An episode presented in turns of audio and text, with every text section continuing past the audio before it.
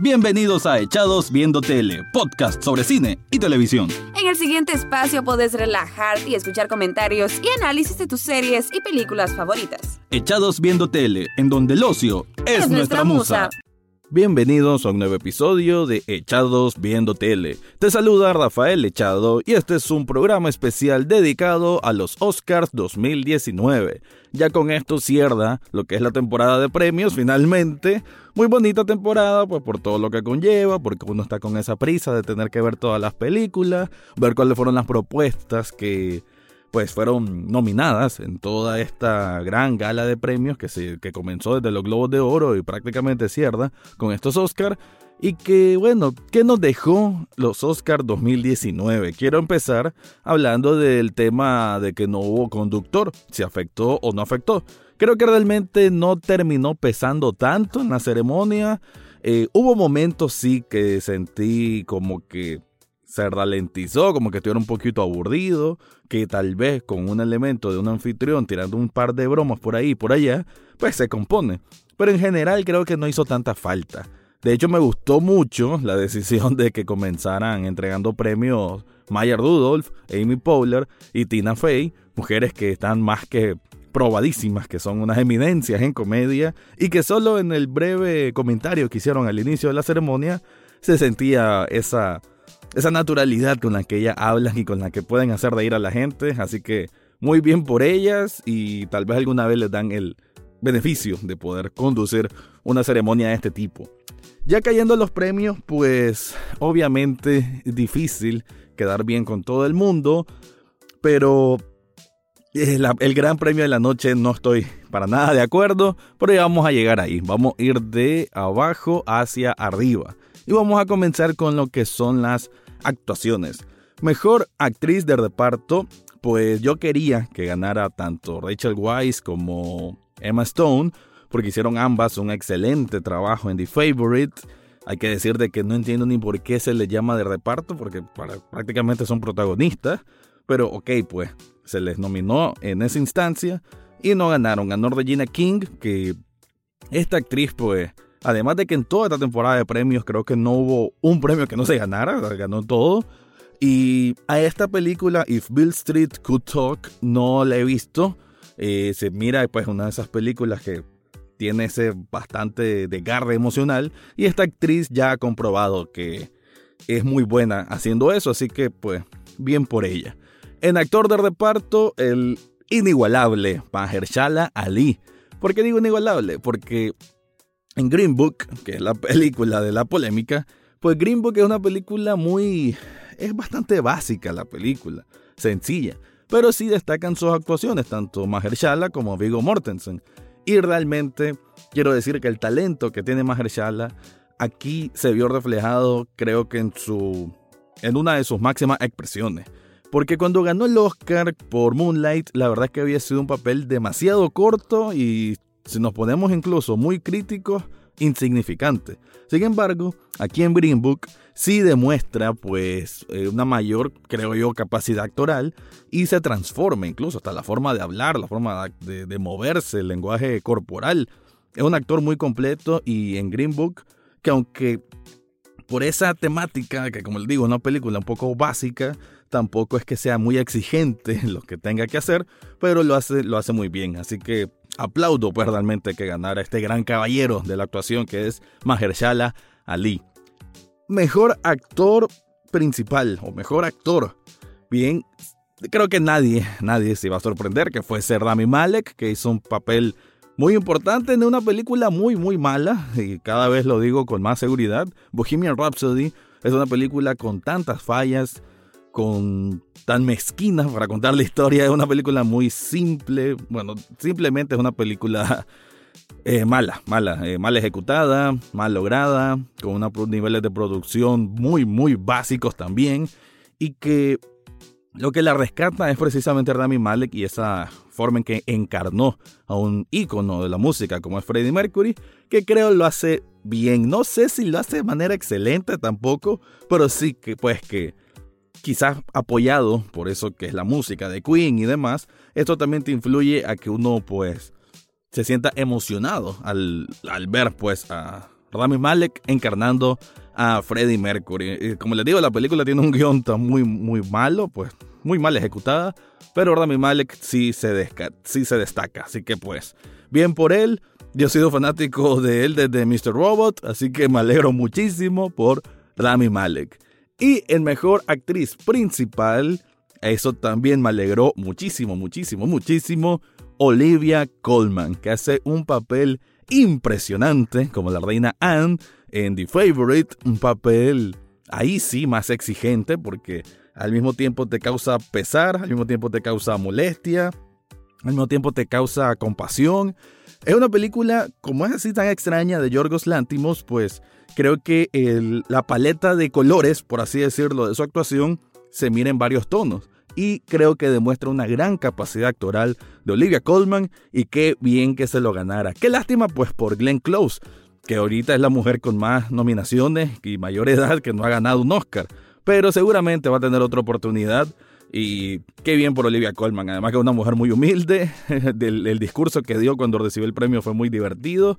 Ella se mira una persona muy, muy natural y espontánea. Y creo pues de que puede ser el comienzo de una carrera muy importante, aunque ella misma dijo esto no va a volver a suceder, refiriéndose pues al haber ganado el Oscar. Recuerden que Olivia Colman va a estar este año en la tercera temporada de The Crown, así que no sabemos si Oscar, pero cuidado por ahí, también se le venga una avalancha de premios con los Emmy y los Globos de Oro y, y estos premios de series. Esos son con las actuaciones. Y ahora en lo que son los premios de mejor guion, que siempre es un premio que, que yo le pongo mucha, mucha importancia, porque al final lo que es la historia, la trama, todo se mueve a raíz de un guion. Y para mí siempre ese es el corazón de una película. Ya sabemos obviamente que los aspectos cinematográficos hay otras técnicas, hay otros valores artísticos. Pero yo, yo como Rafael, siempre, siempre apuesto más por la historia. Eso es lo que me atrapan a final de cuentas. Y entonces, bajo ese sentido, ganó como mejor guion original Green Book, que también me parece que un premio un poquito exagerado. Quizás en la categoría había mejores competidores, pero aún así pues la historia de Green Book es una historia bonita, una historia que bajo la simpleza que tiene y la, poca exigencia pues de, de, algo más importante o un mensaje más profundo o de indagar en mayores capas de lo que se supone que es la temática que aborda, pero aún así es una película de esas que resuelven, que te hacen sentir bien, tiene ese, todo ese estilo feel good y creo yo pues de que también lograr eso no es algo tan sencillo, así que a veces lo simple se aprecia y como historia pues es una historia simple y efectiva, así que no está tan mal que ganara, pero pues pudieron haber dado el premio a, a otras personas. El mejor guion adaptado, aquí sí, pues, Black All Power to All the People, porque gana el gran Spike Lee, que con Black Clansman, que aquí en el podcast pueden escuchar mi impresión, siempre le he dicho, es una película que es necesaria en estos tiempos, una película que el tema del racismo no lo pone así muy superficial, es una crítica dura, in your face, en tu cara, es una denuncia sociopolítica realmente importante muy bien ejecutada y que no sé por qué a no mucha gente le pareció tan wow, pero realmente el mensaje que conlleva esta película es Spike Lee puro, duro y en su discurso de aceptación pues se le notó así. De hecho muy genial todo lo de Spike Lee, su vestimenta, su proclama, que él mismo pues hasta pegar a brincos cuando ganó. Muy bien por Spike Lee que gana guion adaptado por Black Clansman. Ahora con mejor película extranjera, pues ganó Roma. Algunos decían que era Cold War porque también es un gran éxito cinematográfico, pero Roma, bueno, ya le hemos desmenuzado varias veces, Roma, cada componente que tiene es un valor artístico 10 de 10 y pues muy bien que ganara mejor película extranjera. También ganó mejor fotografía, que obviamente lo que hizo el propio Cuarón, aprendiendo de Lubeski, es increíble, todos los planos, eh, la composición de cada toma. Entonces todo esto tiene que ver en, lo que es fotografía y muy bien pues por Cuarón. Y ganó en mejor dirección. Otra vez gana Cuarón este premio. Creo que en los últimos años solo mexicanos han ganado esto, lo cual, es, lo cual es impresionante, lo cual es genial. Viva Latinoamérica, viva México en este sentido. Y pues bien, esos son los premios que obtuvo Roma. Todos creían que iba a ganar mejor película, yo creía que iba a ganar mejor película, pero Ya vamos a llegar a eso. Em, en otro premio, para antes de caer a mejor película, está mejor canción, obviamente Shallow. Y la presentación de Lady Gaga con Bradley Cooper fue increíble, muy, muy emotiva. Eh, de hecho, la, la, grabación así en vivo se sentía como que se estuviesen recreando una parte de la película. Muy bonito, Shallow, una canción también lindísima y cantada de forma excelente por Lady Gaga, así que pues muy bien que se llevara ese premio. Black Panther no se fue con las manos vacías, fue, ganó premios técnicos y qué bueno que no ganó en visuales, me gustó que ganara First Man, pero sí ganó Black Panther pues por, pues ahí está, se ganó esos premios. Creo que son tres premios, pero bueno, ¿qué importa? Son premios menores, la verdad. O por lo menos de aspectos técnicos que no es que valgan menos, sino que son que obviamente una película de ese estilo puede apuntar a eso. Ya de lo que quisieron hacer a mejor película fue una gran estupidez que ojalá no lo repitan jamás. Y ahora sí, pues para cerrar, mejor película. Entre tantas buenas opciones que habían, como The Favorite, como la propia Black Clansman, obviamente Roma, ganó para mí la película más floja. Incluso Vice, por su discurso político y por su formato distinto, también era una propuesta buena. Pero Green Book Green Book es una película que, a ver, no es que yo no me la pasé bien, viéndola, sí, la pasé bien, eh, es muy llevadera, no te aburre, eh, conocer esa parte de la historia es interesante porque es basada en hechos reales, eh, la actuación, la dinámica entre los dos actores es muy, muy grande, una cohesión muy natural, actuaciones también que reflejan el talento de estos dos hombres que ya tienen tiempo pues en esto del cine, mucho más tiempo Vigo Mortensen, claro, y la película también tiene una dirección bastante decente. Eh, como les digo, es muy llevadera. O sea, todas las piezas están puestas de una manera que te entretiene de principio a fin. Pero es una película que, como lo decía en el grupo de Fuera de Foco, que es el lugar donde escribo, fuera de foco.com.mx, no deja de ser una película dominguera de TNT, que la ves un domingo a las 6 de la tarde, a las 8 termina, y la cena la pasaste tranquilo. Ah, qué bonito, estuvo bonita la película. Nada más que eso, no te genera un comentario más allá, no la vas a poner en un pedestal, no vas a comprar sus pósters, para nada. Una película que la miraste hoy y después ya se te olvidó que existió o, si, o si la fuiste a ver al cine, pues decir, ven, la pasamos bien, no nos fue mal con esta película. Una película que no esperas tanto, terminas sintiéndote bien, eso sí, claro que sí, pero no es una propuesta cinematográfica de otro nivel, algo que no se hubiese visto antes, aquel, qué sé yo, dirección artística que rompe moldes, para nada.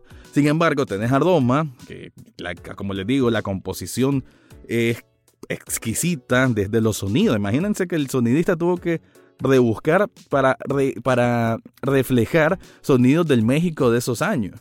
Y The Favorite, ni digamos, todo lo que es el diseño de producción es increíble. La decisión de ocupar cierto tipo de cámara, cierto tipo de ángulos también la hacen un desafío diferente. Y, y que ganara Green Book, la más simple de todas, la verdad a mí me sorprendió. Eh, estoy decepcionado porque me hubiese encantado que ganara Roma o The Favorite o la misma Black Clansman, que insisto, es una película necesaria para estos tiempos, un mensaje necesario para estos tiempos.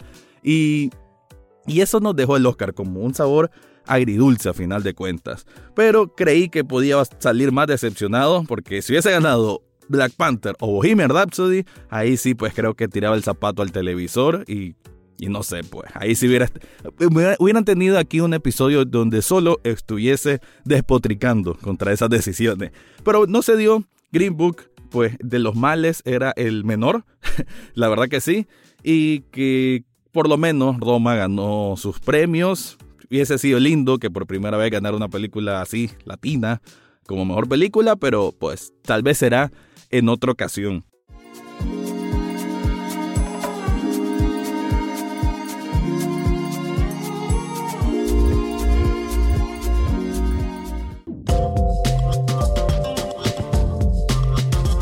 Para concluir ahora sí, solo decirles pues de que termino esta temporada de premios, ya vamos a volver a episodios más dedicados a series, que siempre he dicho, Echados Viendo Tele es como 70% series, 30% películas, pero en este inicio de año ha sido más que nada películas. Así que ya vamos a volver al formato común y eso, con eso nos despedimos con los Oscars 2019 y una presentación, si tengo que darle puntaje, puntaje sería 7 de 10. Así que gracias por escuchar y será hasta la próxima semana. Y eso fue todo por hoy en Echados Viendo Tele. Pueden seguirnos en redes sociales como en Facebook, Twitter e Instagram. Suscríbanse a través de cualquier plataforma donde escuchen podcast, entre ellas Spotify, Google Podcast, Apple Podcast, eBooks, Spreaker y muchas más. Asimismo, pueden escuchar los episodios cada jueves en www.ruidaje.com. Gracias por su atención y será hasta, la, próxima, semana.